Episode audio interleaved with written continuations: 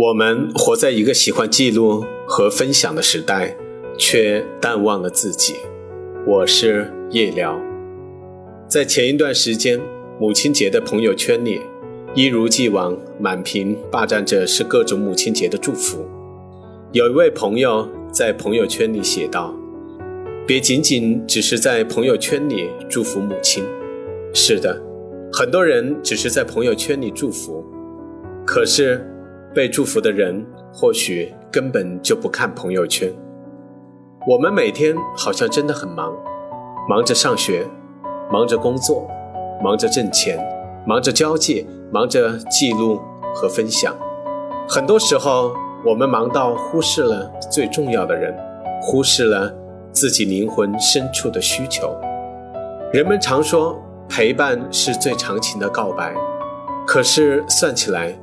能待在母亲身边的日子，真的不是很多；能安静的陪伴自己独处的时间，更是屈指可数。那么，在忙着记录和分享的时代，真的没有时间停下来面对自己吗？这是一个快节奏的时代，大家随手记录，随手分享，你能随时随刻的知道你的朋友在干什么，在哪里旅游。在哪里吃饭？吃的是什么？什么时候过生日？你的忧伤，你的快乐，你的祝福，都在进行着直播。这也是一个没有隐私的时代，任何人都会在网络上留下自己的痕迹。我们是否也曾经真的思考过，你在社交媒体所留下的脚步，是排遣孤独的宣言，还是相互攀比的炫耀？或者就是精心打造的人设，我们活在一个偏爱去记录和分享，却慢慢淡忘去感受自己的时代。我们是真实的懒惰，还是在虚假的进取？罗兰在《忙碌与进取》中说：“懒惰是很奇怪的东西，他使你以为那是安逸，是休息，是福气，但实际上，他所给你的是无聊。”是倦怠，是消沉，它剥夺你对前途的希望，割断你和别人之间的友情，使你心胸日渐狭窄，对人生也越来越怀疑。很讨厌的一种状态是破罐子破摔，但可悲的是，人就是这样的，一旦有了一个坏的开始，你就会无可救药的悲观起来。现在会经常告诉自己的一点是，放弃不意味着结束。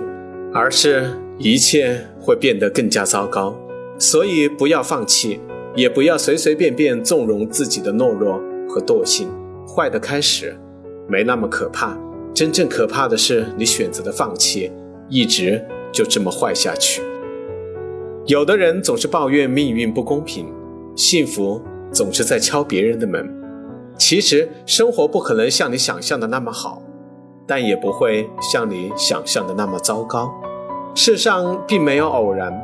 如果一个人务必要得到什么，并最终得到了，这就不是偶然，而是他自己的功劳。他的意愿将他导向了那里。人的脆弱和坚强都超乎自己的想象。世界上的每个人都要走很长的路吧，经历繁华与苍凉。路越长，快乐越短。我很认同的一种状态是，我的确不太聪明，但我至少知道要前行。真正能让你走远的，都是自律、积极和勤奋。只有坚定的前行，不为命运所低头，你才能走得更远。人生的态度只有两个，一个叫做赢，一个就是混。想赢的人不会混，想混的人不会赢。你的职责是平整你内心的土地，而非盲目的记录和违心的分享。知道自己是什么年纪，并把这个年纪能做好的事情尽力做好，才可能在下个年纪随心所欲。时间会告诉你，万事藏于心，不表于情。你要行动起来，做七八月的事，在年底自有答案。别辜负最好的自己，以梦为马。不负韶华，我是夜聊，喜欢我的文章，请点击关注我的专辑。